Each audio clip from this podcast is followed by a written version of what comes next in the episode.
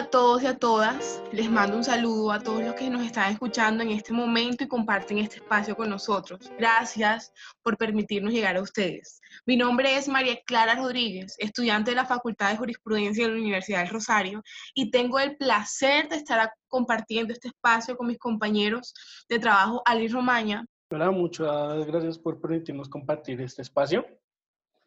Juan Esteban Triviño. Un saludo a todos nuestros oyentes. Y finalmente, nuestro compañero Santiago Barrero. ¿Qué tal? Buenas tardes a todos. Igualmente, todos estudiantes de la Facultad de Jurisprudencia de la Universidad del Rosario. En esta oportunidad estaremos hablando de un tema que se generó a partir de una pregunta de investigación formulada por este mismo grupo de trabajo. Queremos tratar sobre el impacto y el uso que tiene la diversidad funcional en nuestra sociedad y de manera un poco más específica, cómo la infraestructura logística de nuestra Universidad del Rosario promueve y favorece la diversidad funcional en sus empleados. Para apoyar todo esto, hablaremos eh, y tendremos la oportunidad el día de hoy de estar acompañados de un invitado muy oportuno y respetado, el profesor Elkin Vargas Beltrán, que nos, nos permitirá comprender este fenómeno desde una perspectiva totalmente empírica. ¿Qué mejor forma para entender la diversidad funcional de alguien que es diversamente funcional? Entonces, dejemos a un lado todo este preámbulo y comencemos y entremos en materia en nuestro podcast. ¿Por qué surgió esta pregunta? ¿Por qué escogimos este tema? Preguntarán y, y, serán esta pregunta muchos. Para nadie es un secreto que el concepto de diversidad es uno de los más tratados en nuestra sociedad contemporánea. A lo largo de nuestro recorrido académico y pienso a lo largo de nuestra vida, nos han enfatizado mucho poder entender la multiplicidad de conceptos alrededor de la palabra diversidad, como es la diversidad cultural, como es la diversidad étnica, como es la diversidad religiosa, y como es la diversidad sexual. Digamos que toda esta disciplina, o sea, y todo este esfuerzo para hacer mucho más amena la convivencia entre los hombres, para poder entender y comprender que los hombres no somos iguales, ¿cierto?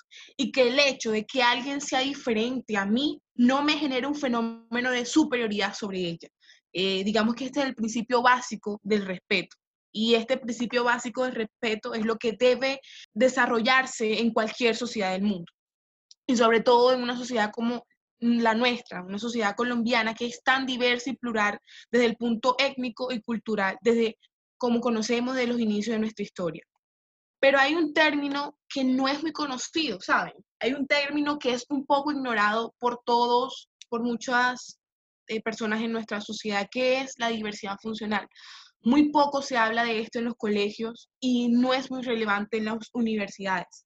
Digamos que su poco conocimiento se puede deber a que esta terminología de diversidad funcional es recientemente usada.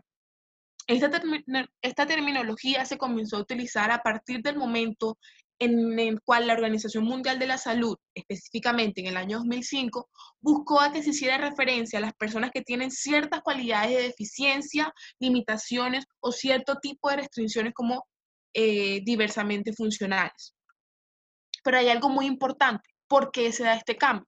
Digamos que la Organización Mundial de la Salud quiso hacer énfasis que no podemos tratar a una persona que es diferente a mí por sus condiciones físicas como discapaces, porque la condición física no va a determinar la capacidad de una persona. Eso es lo que quiere hacer la, la, Organización Mundial y con esto generar espacios mucho más em, inclusivos, ¿cierto?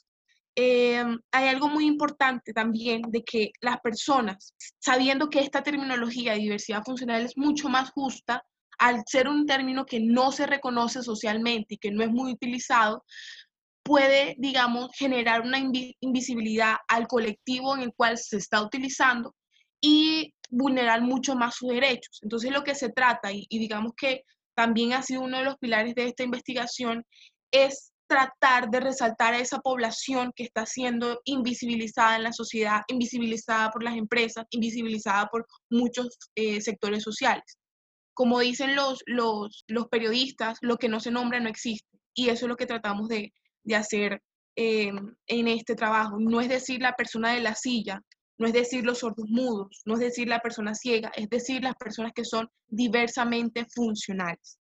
Con esto, tratamos de hacer un llamado a concientizarnos sobre aquellas personas que en una sociedad y que en un sistema como el que estamos viviendo actualmente, en un sistema eh, capitalista, un sistema que demanda consumo y por ende demanda producción, en un sistema que demanda un alto nivel de autosuficiencia, en un sistema que demanda un alto nivel de supervivencia, existan personas con estas cualidades. Y estas personas tienen que tener el trato que se merecen en la sociedad. Digamos que esta, estas, estos factores son los que nos llevaron a, a, realizar este, esta pregunta, nos llevaron a realizar esta investigación, cómo la sociedad cobija, cómo la sociedad acepta y cómo la sociedad protege a estas personas dentro de su diferencia. Este va a ser el pilar de nuestra investigación, este va a ser el pilar del desarrollo de esta pregunta y de forma directa este va a ser el pilar de, nuestra, de nuestro podcast. Muchas gracias, María Clara. Bien podemos entender que este fenómeno va más allá de las fronteras de Colombia. Estamos hablando de una cuestión que se instala a nivel global. De hecho, es que en el mundo hay mil millones de personas con diversidad funcional. El 15% de la población mundial es un porcentaje alto de la población. Entonces vamos a cuestionarnos este tema. ¿será que este 15% de la población global recibe el mismo número de oportunidades y condiciones que el resto de la población? Y a pesar de que nuestros oyentes puedan hacerse especulaciones sobre la respuesta a esta pregunta, la ONU ya ha hecho un estudio sobre este tema, lo cual nos da una respuesta desconcertante, ya que más del 80% de las personas con alguna deficiencia son pobres. Es una cifra alarmante, porque ¿cómo podremos construir un mundo sostenible e incluyente cuando grupos con esta diversidad funcional no tienen el mismo acceso a los entornos laborales, educativos, sociales, etcétera? Hace falta un trabajo colectivo de todos los gobiernos y de las entidades, tanto públicas como privadas, para acabar con esta desigualdad. Es más, en un mensaje con motivo del Día Internacional de las Personas con Discapacidad. Ban Ki-moon, anterior secretario general de las Naciones Unidas, subrayó que la Agenda 2030 para el Desarrollo Sostenible insta a no dejar a nadie atrás y llamó a trabajar unidos para concretar este compromiso. Pero ahora, enfoquemos nuestra atención a Colombia. ¿Cómo están las cifras con respecto a este grupo? ¿La nación colombiana es un alivio para la comunidad internacional? Bueno, se puede decir que nuestro país no es ajeno a la situación mundial. El DANE señaló en el censo de población que el 7,1% de la población presenta algún tipo de restricción. De ese panorama se desprende que solo el 29,1%, es decir, 3 de cada 10 personas en condición de diversidad funcional ha recibido alguna vez un ingreso por su trabajo, un ingreso. Entonces, nos estamos enfrentando a un gran problema que nos impide avanzar como sociedad. La pregunta que debemos hacernos es, ¿por qué este grupo social no ha podido ejercer en el ámbito laboral?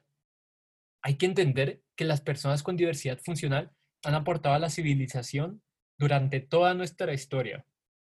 Entonces, es posible plantearnos que el problema puede que esté presente en las mentes de las mismas empresas y entornos laborales. Es por esto que varios autores como María Camila Botero Vivas han desarrollado investigaciones para comprender los procesos de inclusión laboral de personas en condición de deficiencia. En este caso, o sea, la autora enfocó su tesis específicamente en empresas privadas de Bogotá. Por ende, no podemos negar que este es un reto colectivo y la solución también debe ser trabajando todos juntos, entidades y personas. De hecho, vamos a observar si en verdad se ha podido establecer medidas efectivas para llegar a esta igualdad. Específicamente tenemos unos intereses, como lo dijo mi compañera María Clara, en cómo ha sido llevado a cabo esta tarea en entornos como lo es la Universidad del Rosario. Es aquí donde mi compañero Santiago adelante va a contarnos cómo se debería estar llevando a cabo este proceso. Bueno, Juan, Muchas gracias. Apoyándome lo que tú ya has dicho, quiero entrar en la temática y sobre todo en la Universidad del Rosario. Eh, la universidad yo creo que debería tener el propósito de, de un adecuamiento para las personas con diversidad funcional. Con esto no me refiero solo a la infraestructura, sino a la capacitación que se le da a estas personas, el trato y, las y, y demás cosas. Lo primero que quisiera abordar es el trato psicológico que debe manejar la universidad hacia los funcionarios que tengan diversidad funcional. No debe haber ningún tipo de discriminación hacia estas personas e incluso deben hacerlas sentir que no están en inferioridad funcional y que son iguales al resto. Se les debe dar la capacitación correspondiente y adoptada por el Ministerio del Trabajo y para que la adaptación y el rendimiento sea la adecuada. Por otra parte, deben adecuar las zonas comunes. Quiero decir que en lo poco que estuvimos en la universidad, eh, gracias a la crisis mundial que estamos viviendo, eh, hemos notado que la, la adecuación de las zonas comunes no es, no es la que debería ser.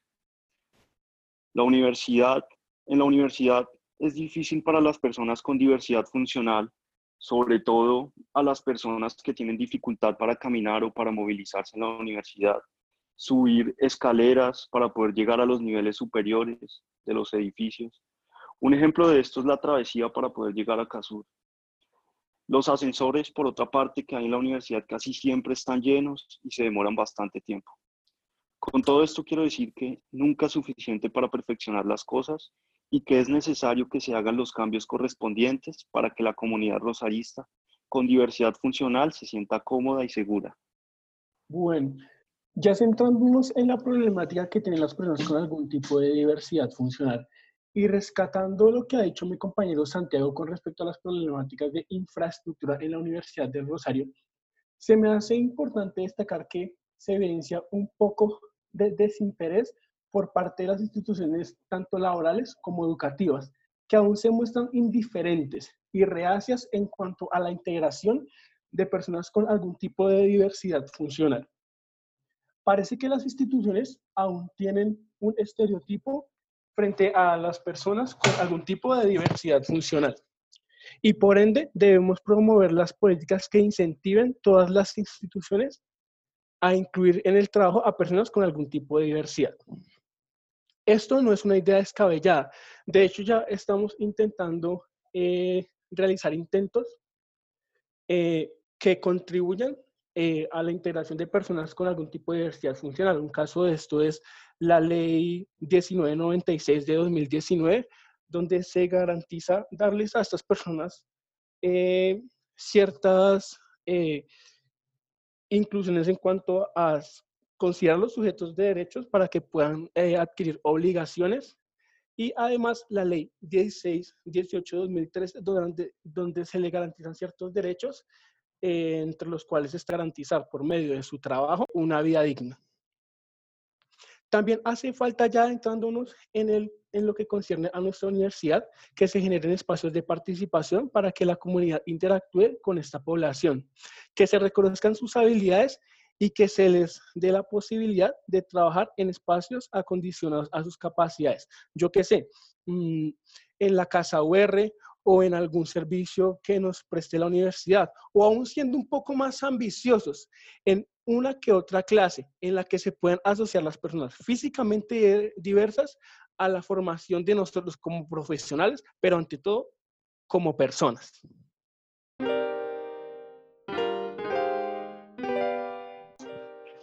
Bueno, ahora vamos a, pasar a un momento que estábamos esperando, darle la bienvenida y darle paso a nuestro invitado, el profesor Elkin Vargas Beltrán. Es licenciado en educación religiosa, profesional en ciencias bíblicas, tiene estudios en judaísmo y Biblia cristiana, ha trabajado en procesos de impacto a jóvenes en condición de vulnerabilidad y además es deportista de alto rendimiento en la Liga de Paracycling de Bogotá, además de ser un valioso y un respetado padre de familia. Todos los consideran como una persona próspera, exitosa y un ejemplo de vida. Profesor Elkin, gracias por acompañarnos en este momento, gracias por regalarnos un pequeño eh, pedacito de su tiempo que sabemos que es muy valioso y créame que su presencia aquí en nuestro podcast es realmente valiosa para nosotros y nuestra investigación. María Clara, muy buenas noches. Eh, saludo también a Santiago, a Juan, a Ali. Gracias por la invitación. Un saludo también a las personas que en ese momento nos escuchan, sea de día, noche, en la madrugada, en la tarde. Eh, cuando estén escuchando esto, de verdad, eh, para mí es, es, todo un placer poderlos acompañar y de verdad muy generosa en tu presentación, solo que te faltó una cosa. Felizmente casado, buen esposo. Ah, ok, perfecto. sí. Si no, aquí me, me cuelgan. Sí, sí, claro, sí. Bueno, ya, ya todos sabemos que además de ser un gran padre de familia, es un gran esposo para, para su familia, un gran líder para su familia. Eh, bueno, entonces vamos a comenzar con las preguntas. La primera pregunta es, profe, ¿usted cree que su condición de diversidad le ha impedido desarrollarse dentro de la sociedad colombiana?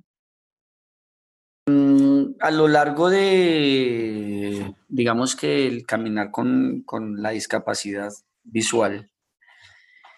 Eh, empecemos por, por el principio. En el principio todo era un caos y el Señor puso todo en orden. Eso dice el Génesis.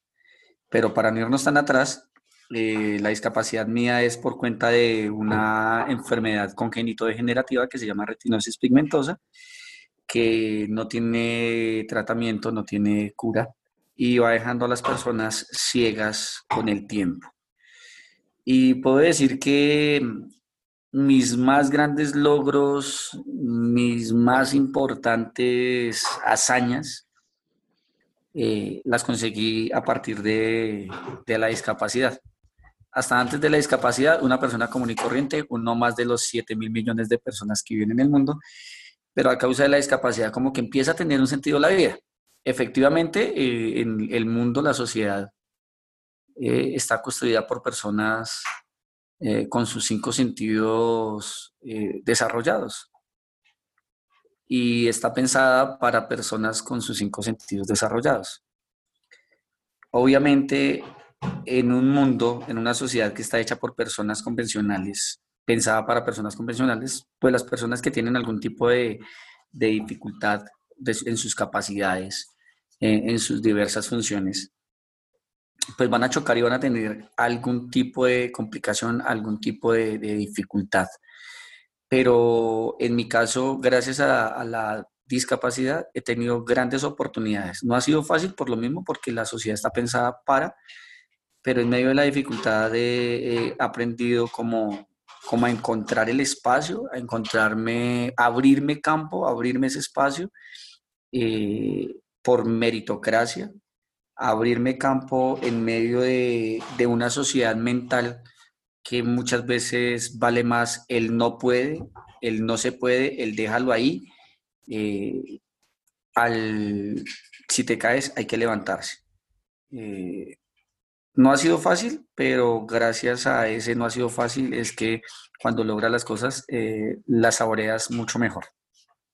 Profe, usted durante su carrera ha hecho varias cosas. Y la verdad es que llama mucho la atención a las personas.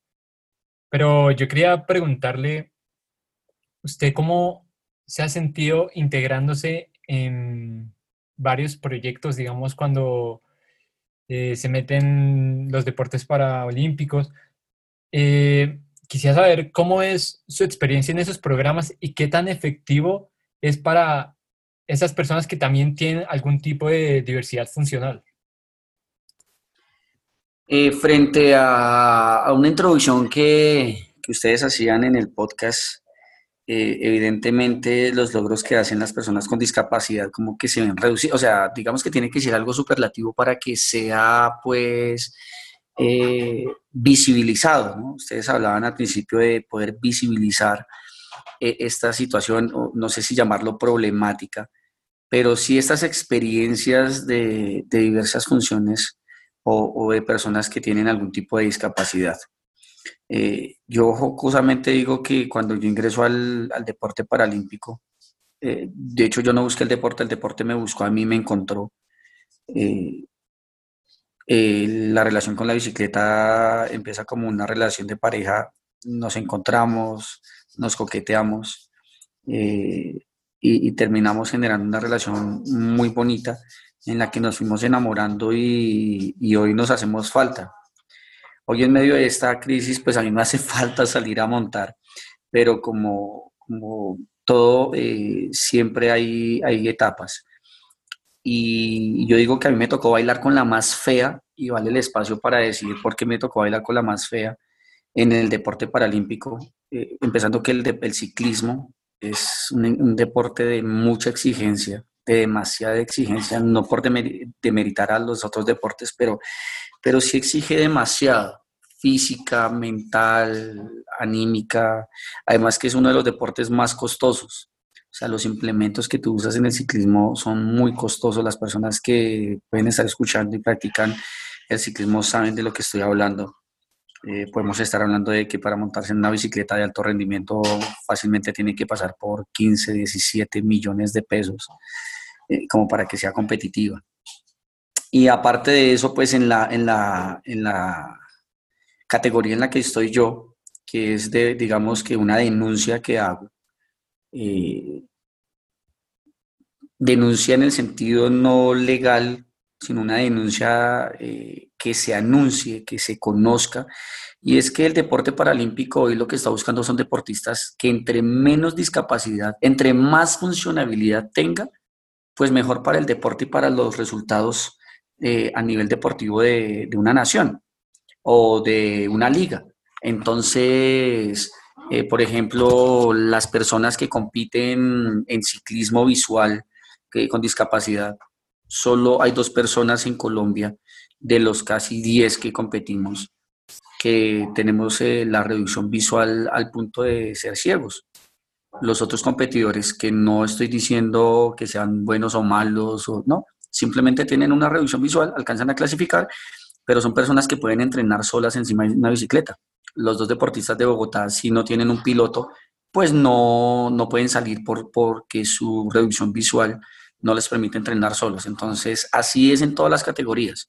Entre menos discapacidad se tenga, eh, pues más rendimiento y, y, más logros van a obtener.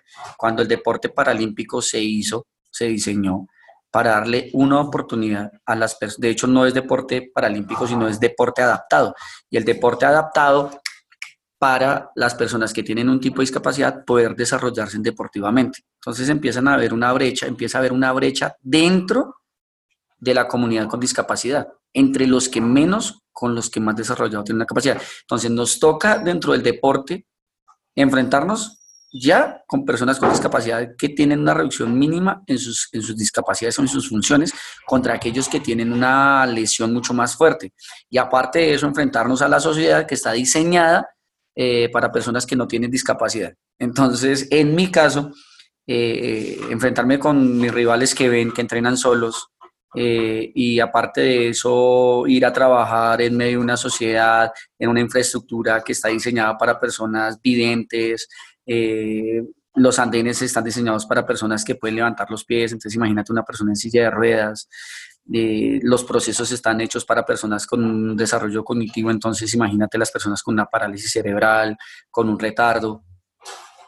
Eh, no ha sido fácil, pero digamos que esas son las grandes metas o las grandes barreras que estamos llamados a superar. Ahora yo le voy a hacer la siguiente pregunta por motivos de su diversidad funcional, ¿usted ha tenido algún tipo de discriminación por parte de alguna persona o institución en la que haya trabajado? Si es así, ¿qué ha cambiado en su vida después de esto, ya sea para bien o para mal?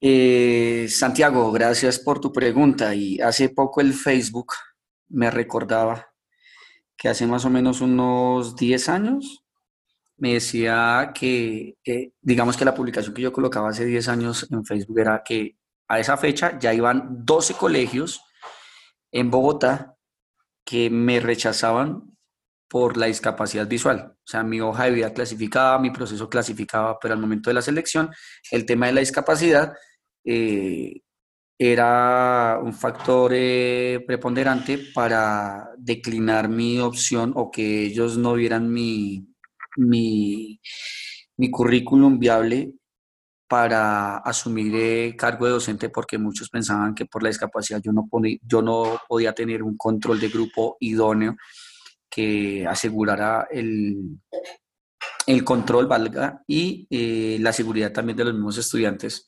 eh, dentro de una institución.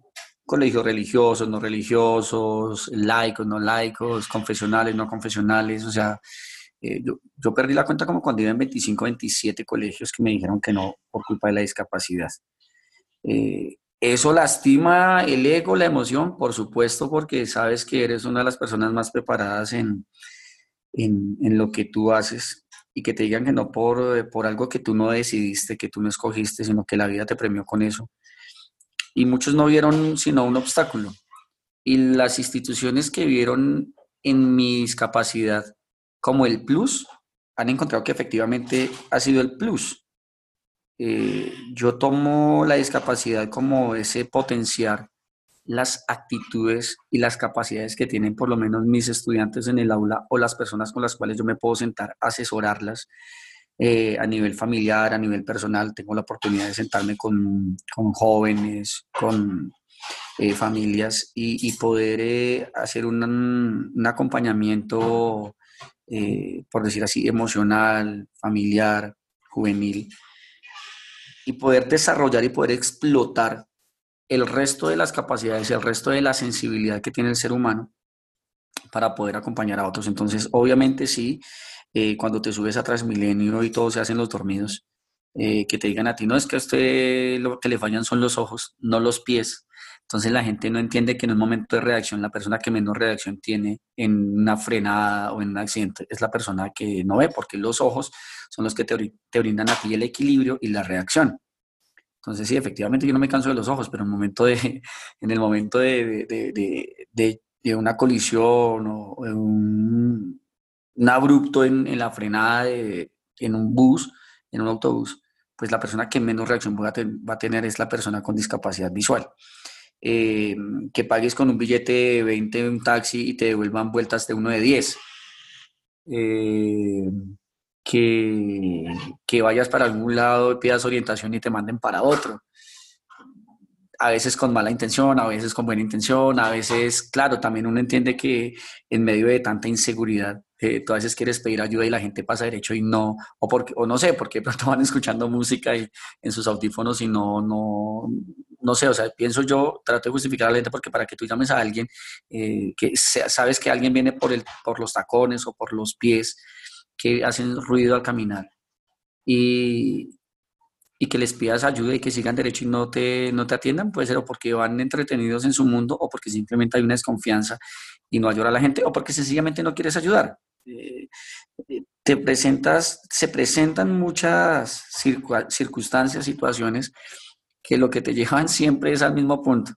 Bueno, ¿y qué vas a hacer? O sea, te vas a quedar ahí. O sea, ¿qué vas a hacer? O te quedas eh, lamentándote, o te quedas eh, con la rabia, o te quedas con la ira, o te quedas con, con esa frustración, o, o, sigues adelante. Entonces, no me dieron el puesto en Transmilenio, pero igual el Transmilenio llegó al punto donde yo me tenía que bajar y, y me tuve que bajar. Eh, casi 30 colegios me dijeron que no y bueno, los tres que me dieron la oportunidad, eh, la sacamos del estadio, la rompimos, eh, dejamos huella en esas instituciones y, muestra eso es las, las expresiones de afecto y cariño que aún tengo con mis ex, ex estudiantes, ex compañeros de trabajo. Eh, estoy aquí sentado, entonces no sé si, me, si las vueltas de, aquel taxista que se las, se las quedó de más eh, de pronto le hicieron más falta a él que a mí. Eh, las personas que me ayudaron, pues en su momento ya esa circunstancia pasó y yo llegué a mi punto de destino y, estoy aquí hoy con ustedes. Entonces son circunstancias que pasan y somos nosotros los que decidimos si nos quedamos con, con esos momentos o los dejamos seguir. Ok, muy bonita tu reflexión, eh, profesor Elkin. Eh, yo quería preguntarte cómo fue el proceso de formación como docente y cuál fue el mayor obstáculo al que tuviste que enfrentarte, digamos, en ese proceso una vez ya habías terminado tu formación para eh, poder, digamos, acceder a un mercado laboral. Eh, Ali, gracias por tu pregunta. Yo pienso que yo, yo soy un afortunado. Definitivamente a mí la, la vida me, me, me, me, bendice, me trata muy bien. Dios es bueno. Y yo empiezo a trabajar, de hecho, en los colegios eh, ya cuando empieza la reducción visual fuerte, pero yo no había empezado a estudiar. O sea, por eso les decía yo al principio de mi intervención que casi que mis logros empiezan ya cuando empiezo con la discapacidad. Empiezo a estudiar y un colegio me da la oportunidad de trabajar. Eh, me acuerdo tanto dando filosofía y filosofía para niños de transición. O sea, yo digo, Dios mío, o sea, ¿cómo, cómo se puede hacer eso? Eh, reinventarme, ponerme a investigar, a estudiar, cómo enseñarle la Sofía a, niños que, que, apenas estaban coloreando. Entonces fue muy lindo eso, eh, la oportunidad que me dieron y todo fue porque pues trabajé antes, había trabajado ya pues animando unos procesos eh, pastorales con unos colegios y uno de esos colegios me dio la oportunidad y empecé a estudiar. Y mientras iba estudiando, pues iba trabajando, tuve la oportunidad de empezar a trabajar en muy buenos colegios sin haber terminado la universidad, colegios de altísima calidad, pero pues apenas la, la discapacidad iba, iba avanzando, ya, ya cuando pierdo la, la capacidad de, de, ver, de leer, de escribir, de desplazarme por mis propios medios, terminó la, las... Eh, terminé dos carreras universitarias, las hice al mismo tiempo, eso fue una locura también, ver 11, eh, 12 materias en un semestre, eh, solo Dios sabe cómo, cómo, cómo, lo logré hacer y lo bonito es que no se me regaló nada. Eh, como reflexión, solo perdí una materia electiva, la perdí porque no alcancé a terminar el trabajo y años después mi maestro me dijo, si yo hubiera permitido que usted pasara o haberlo pasado, haberle dado una oportunidad, hubiera generado en usted una mentalidad de mediocre cuando usted tiene todo para, para hacer las cosas bien hechas y que no le regalen nada. Entonces sí, perdí una materia, eh, porque pues de 12 materias que vi ese semestre, la única que no alcancé a terminar, y fue porque no la alcancé a terminar, no porque no lo hubiera hecho, fue una, una materia electiva. Y un reto duro fue pues lo que les acabo de comentar, ¿no? El salir ya como profesional, eh, doble titulación, los estudios que tenía, y que casi 27 colegios me dijeran que no por, por la discapacidad, eso, eso es frustrante pero pues te levantas y la vida sigue, la vida sigue, hoy ya el día en el que estamos grabando este podcast está terminando y ya mañana será otro, o sea, dejarnos sorprender por lo que venga mañana, todo es una enseñanza. Exactamente, profe Elkin. Muy de acuerdo con sus reflexiones, o sea, habla mucha verdad. Y yo le tengo una pregunta mm, que me parece muy interesante por saber. Es que, digamos, cuando hablamos de diversidad funcional, eh, entendemos que estas personas no encuentran barreras ya que desarrollan otros sentidos para poder cumplir las mismas tareas. Entonces, yo quería preguntarle a usted, ¿qué otros sentidos usted ha potencializado y cómo han influido en su desarrollo personal y laboral? Juan, eh, discrepo un poco de, o no discrepo de la pregunta que me haces o de la afirmación que haces al decir que las personas que tienen algún tipo de discapacidad eh, bueno, digamos que también es un llamado a, a, perderle el miedo a las cosas como se llaman. Sí, eh, yo soy ciego, soy una persona con discapacidad visual, eh, a veces los tecnicismos lo que hacen es como estigmatizar más de lo que se estigmatiza, es como alejar más a, a, las personas que ya están alejadas. Entonces, no, yo soy una persona ciega, soy una persona que, que no tiene visión, que tiene una discapacidad visual y ya, que los tecnicismos quieran decirle como quieran decirle, pero yo soy una persona ciega, una persona con discapacidad visual. Y eso no es tan cierto que las personas que tienen una discapacidad desarrollen otros sentidos. Porque yo por lo menos no, a mí no me han llamado para protagonizar el hombre increíble, el oído ultraviónico o, qué sé yo, el tema, en mi caso pues yo sí puedo decir que uso más el sentido del oído y el sentido del tacto, ¿sí? pero no quiere decir que lo desarrolle más, simplemente lo usé. Y yo pongo el ejemplo de la siguiente manera. Cuando las personas visuales van a pasar una calle, nos enseñaron desde pequeños a qué. O sea, a ustedes cuando eran pequeños y fueron a pasar una calle, una avenida, ¿a qué les enseñaron? ¿Qué fue lo primero que les enseñaron? Mirar a ambos lados. Mire para la derecha y mire para la izquierda. Y los que no podemos mirar, ¿qué tenemos que hacer? Pues oír. Oír. Entonces, no es que desarrollemos más el sentido, simplemente que lo usamos más. Cuando nosotros nos quedamos dormidos, no nos quedamos sordos, simplemente que entramos en un estado de relajación. Pero el oído sigue estando ahí. Por eso cuando suena el reloj despertador o cuando hay un ruido en la casa o algo, pues nos despertamos. Entonces, lo que pasa es que en, nuestra, en el caso de los visuales empezamos a usar, o en el caso de las personas con algún tipo de discapacidad, empiezan a usar eh, sus, sus, otros sentidos como no los usa el resto del mundo.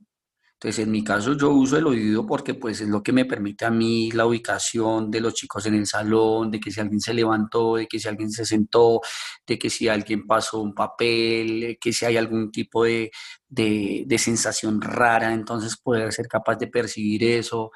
Eh, el, te, el, tema del tacto, el tema del olfato, pues es claro, cuando tú te sientas en un restaurante y te sirven la bandeja, pues tú miras y si son frijoles, tú ya sabes, tu cerebro ya sabe, ya te dice a qué saben los frijoles. Ya te dice a qué sabe la carne, a qué sabe el huevo, a qué sabe la ensalada, a qué sabe el jugo. Pero cuando tú cierras los ojos y le das la oportunidad a tu gusto de, de, de deleitarte, de disfrutarlo, pues empiezas a usarlo. Entonces discrepo un poco en el que el tema de que desarrollamos más, no los usamos. Los usamos cuando no los usábamos, ¿sí? Eh, y el tema de la discapacidad, el concepto, yo pienso, yo eh, divido un poco el prefijo eh, dis al de capacidad y ese dis lo podemos eh, desglosar en dis, desarrollo interno superior de una capacidad. Entonces, sí, efectivamente a mí me faltan los ojos, pero tengo oídos, tengo olfato, tengo un gusto, tengo tacto, tengo una sensibilidad. La persona que le faltan las piernas pues desarrolla más sus brazos, eh, pues porque antes no los usaba de tal manera, entonces ahora sí los tiene que empezar a usar. Eh, la persona que de pronto le falta el oído, el, el, habla, eh, el sordo, el mudo, pues entonces tiene que estar más pendiente de sus ojos, tiene que usarlos muchísimo más, tiene que mover sus manos para hacerse entender, como antes no lo así tuviera eh, su habla o su oído, pues no usaría sus manos para hablar, entonces tiene que hacerse entender con sus manos y así sucesivamente. Pero si nosotros nos damos cuenta, todos, absolutamente todos, los cuatro que están al otro lado, María Clara, Santiago, Juan, Ali y todos los que puedan estar escuchando este podcast, inclusive el profesor que les mandó a ustedes hacer esta investigación, también es una persona con una discapacidad. ¿Por qué? Porque todos no somos buenos para todo. Van a haber personas que son muy capaces para unas cosas o cuántos de ustedes han dicho no puedo. ¿Cuántos de ustedes les han puesto alguna prueba, alguna habilidad para desarrollar y han dicho no puedo? Entonces, ese no puedo nos ha metido en el mundo de yo no puedo desarrollar esa capacidad. Y como no puedo desarrollar esa capacidad de pronto por la inteligencia múltiple, porque el que es bueno para matemáticas puede que no lo sea bueno para los idiomas, el que es bueno para los idiomas puede que no sea tan bueno para el dibujo, entonces viene el desarrollo de, de la motricidad fina, de la motricidad gruesa, las inteligencias múltiples que habla Goleman. Y el decir no puedo también está dentro del diccionario y como está dentro del diccionario, pues todos los que han dicho no puedo han engrosado el mundo de la discapacidad. Profesor, perfecto. Para terminar, quisiera hacerle una última pregunta que va con relación a, su experiencia. ¿Cómo ha sido su experiencia en el momento de presentarse a una entrevista de trabajo o al momento de presentarse a un trabajo de cualquier índole? Em, ¿Cree usted que su condición lo ha puesto en desventaja con otras personas que también han, decidido presentarse a ese mismo trabajo? Si llamamos desventaja a que la gente o las personas que entrevistan tengan un, un miedo o una predisposición frente a una discapacidad, sí. Muestra lo que dice, o sea, 27 veces casi 27 veces eh, colegios que me dijeron que no, porque creían que por mi discapacidad no podía desarrollar bien mis actividades eh, académicas. Entonces, sí, claro, aquí cómo me presento, no, me presento con, con toda la actitud de saber quién soy, ¿no? De que me he preparado, de que he estudiado, de que he desarrollado eh, habilidades para, para, manejar el aula, para manejar a mis estudiantes, para dar lo mejor de mí en cada encuentro. Eh, como todo ser humano, hay días buenos, hay otros no tan buenos, hay días en los que podemos reír, otros en los que podemos llorar, en los que nos ilusionamos, en los que nos frustramos.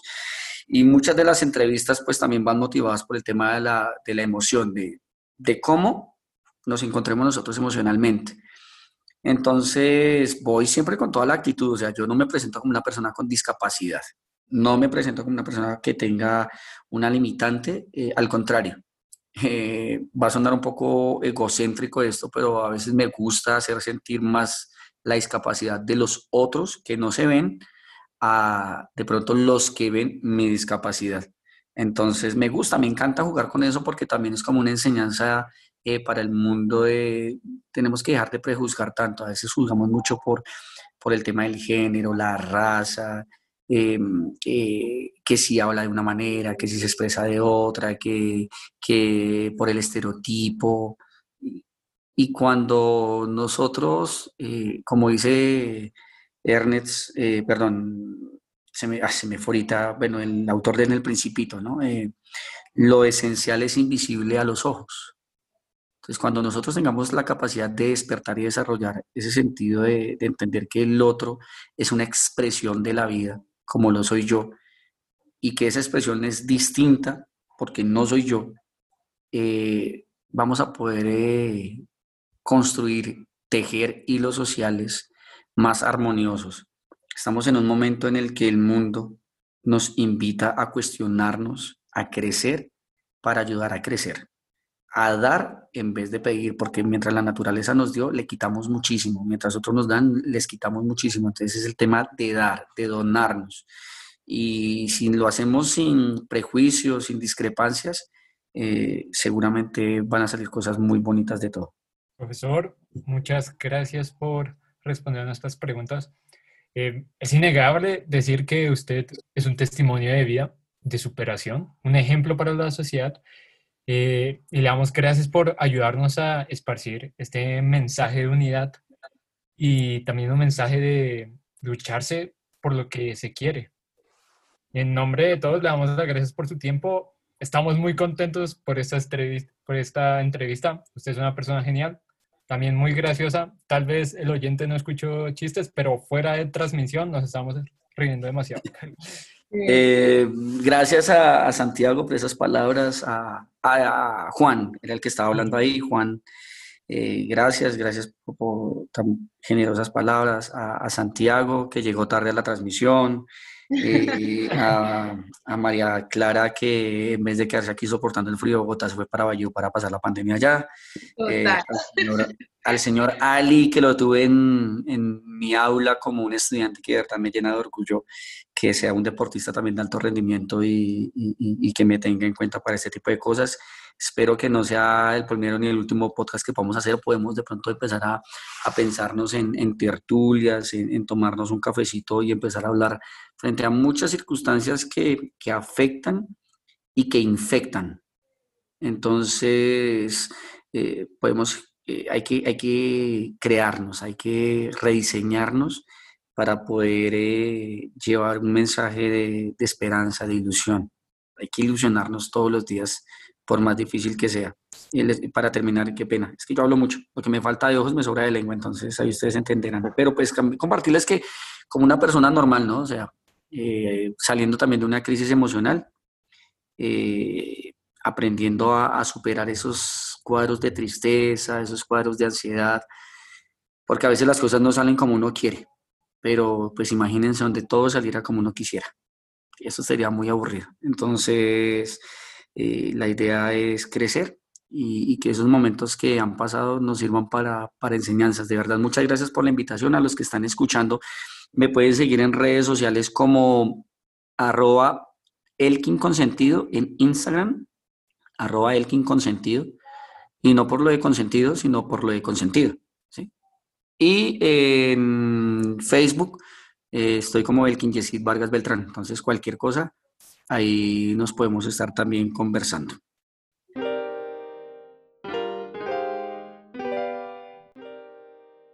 Bueno, eh, a partir de esta intervención de nuestro invitado, quiero resaltar unas cosas que me parecieron muy importantes, la verdad. Fue una intervención muy valiosa, cada palabra, cada, cada, cada cosita que él dijo es algo muy importante tanto para nuestra investigación como para, digamos, todo el contexto que existe alrededor de la, de la problemática de la diversidad funcional en Colombia y pienso que también en el mundo.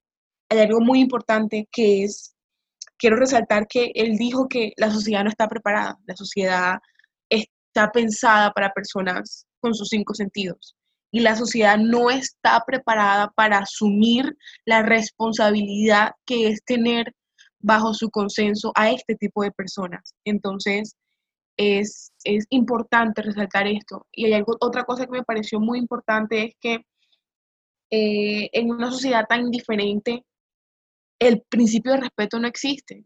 Ese principio, el respeto de aceptar que la otra persona es, es diferente a mí y que esa diferencia requiere que yo la comprenda y que la acepte. Y en caso de comprenderla y aceptarla, que requiere atención por parte mía. Entonces es, es, es complejo ese sentido y, y, y, es algo digno de llamar la atención y es algo que, que requiere un llamado de atención. Otra cosa que me, me gustaría resaltar es que él dijo que, que que es triste y, a mí me parece que, es muy triste que, que, las personas con discapacidad funcional o las personas con discapacidad tengan que adaptarse a la sociedad y tengan que adaptarse a una sociedad indiferente, cuando debería ser lo contrario, cuando una sociedad tendría que adaptarse y acoplarse eh, a la realidad, a la realidad que es que todos sus individuos, que todos sus integrantes, que todas las personas que viven en esa sociedad no son iguales, que somos diferentes, que nuestras condiciones son diferentes, que nuestros desarrollos son diferentes y eso requiere, digamos, una atención específica. El ser humano requiere una atención específica en ese sentido. Entonces, me pareció muy valiosa esa parte de nuestro invitado. Eh, yo concuerdo contigo. María Clara.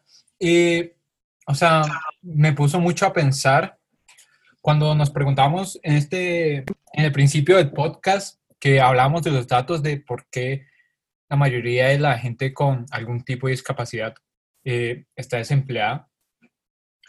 Y nos hacemos la pregunta que la verdad no es porque esas personas no sean capaces de ejercer una labor, sino que vivimos en una sociedad como dijo el, profesor, predispuesta a este tipo de personas. Como él decía en su experiencia que fue rechazado por 27 colegios por el simple hecho de que él padecía de su capacidad visual, es algo que impacta mucho. Y es cuando vemos que el trabajo aquí de superación no es tanto eh, medidas económicas, sino dentro de la mente de cada ser humano, que entienda que todos somos iguales y que todos somos capaces de ejercer las mismas labores. Entonces, sí, personalmente eso fue lo que más me impactó y lo que más me dejó como lección de esa entrevista que tuvimos con el profesor. Les voy a dar las gracias a, a todos mis compañeros por hacer este trabajo posible y quiero decirle a los que vean este podcast que pues se hizo con esfuerzo, así sea en tiempos de coronavirus, pero se hizo. Y mm, quedé impresionado por el profesor Elkin, ya que es una gran persona, es un gran profesional y nos queda demostrado que mm, así nosotros no, sea, no tengamos cierta, o sea, tengamos alguna discapacidad, ya sea física, o psicológica, igual vamos a poder superar los inconvenientes, vamos a poder, vamos a poder ser alguien en la vida, por así decirlo. Entonces, nada, quiero quiero rescatar eso del profesor Elkin, que logró con mucho esfuerzo ser un gran profesional y, y destacarse en lo que hace. Yo sí quisiera hacer un llamado de atención a todas las personas que tienen la oportunidad de escuchar este podcast. Em, a mí la verdad me conmovió mucho, mucho em, la intervención de, nuestro, de nuestro invitado, no por lástima, la verdad. Me pareció que una persona no, eh, no genera lástima, sino que genera todo tipo de, de admiración. Pero me genera lástima el ser humano indiferente, el ser humano que no acepta la, la, diferencia, que no acepta de que el otro, yo quiero tomar esa frase tal cual, yo creo que me la voy a llevar para toda la vida, que dice que, que, que el otro es una expresión de la vida y el otro, al ser esa expresión, es diferente a mí, no tiene por qué ser diferente, no tiene por qué ser igual esa expresión de la vida a mí. Y, y pienso que, que una de las cosas más lindas que puede tener el ser humano es esa diferencia, buscar en el otro no un reflejo, sino eh, buscar en el otro que al ser diferente también nos podemos complementar como seres humanos. Entonces, me parece que, que esta, esta o la oportunidad que tuvimos para hablar con el, con el invitado, con el profesor Elkin, fue un momento donde podemos podernos a, recapacitar qué estamos haciendo como sociedad. Nosotros no vivimos solos.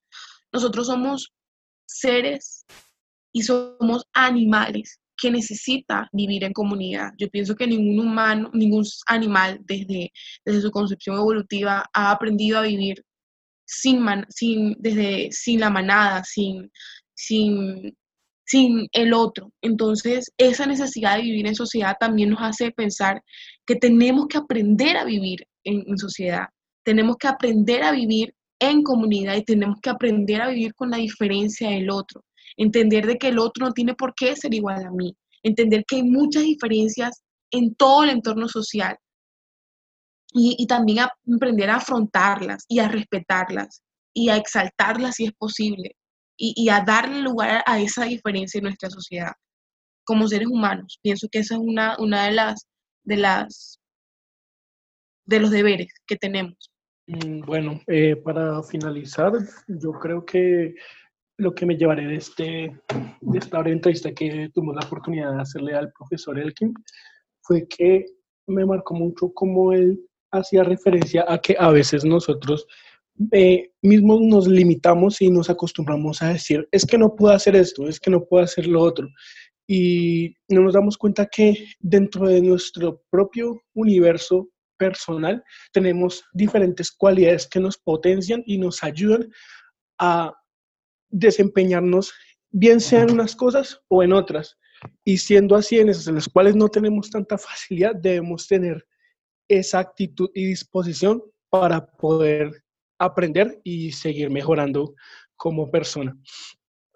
Eh, otra cosa que me llevo de, este, de esta breve intervención es el hecho de haber visto cómo, digamos, una persona es capaz de reinventarse en cada momento, por decirlo de alguna manera.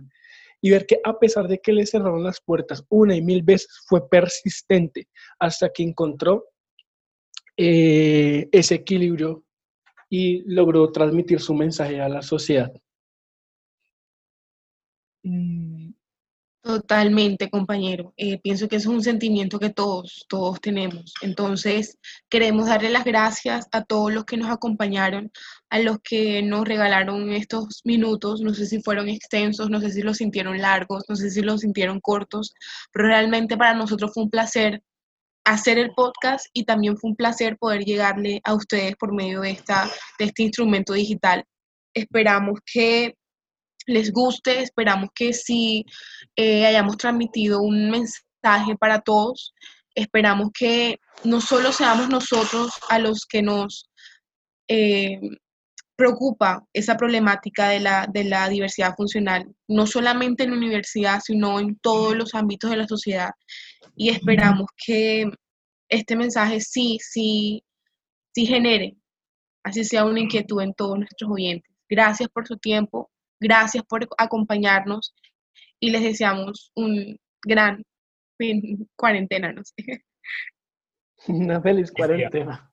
En Una fin. feliz cuarentena, gracias y saludos a todos y a todas. Muchas gracias a todos, saludos a todos, que estén muy bien. Y Gracias. ánimo con estos tiempos de crisis. Gracias y nos vemos en otra ocasión. Muchas gracias. Recuerden usar tapabocas y no salir mucho.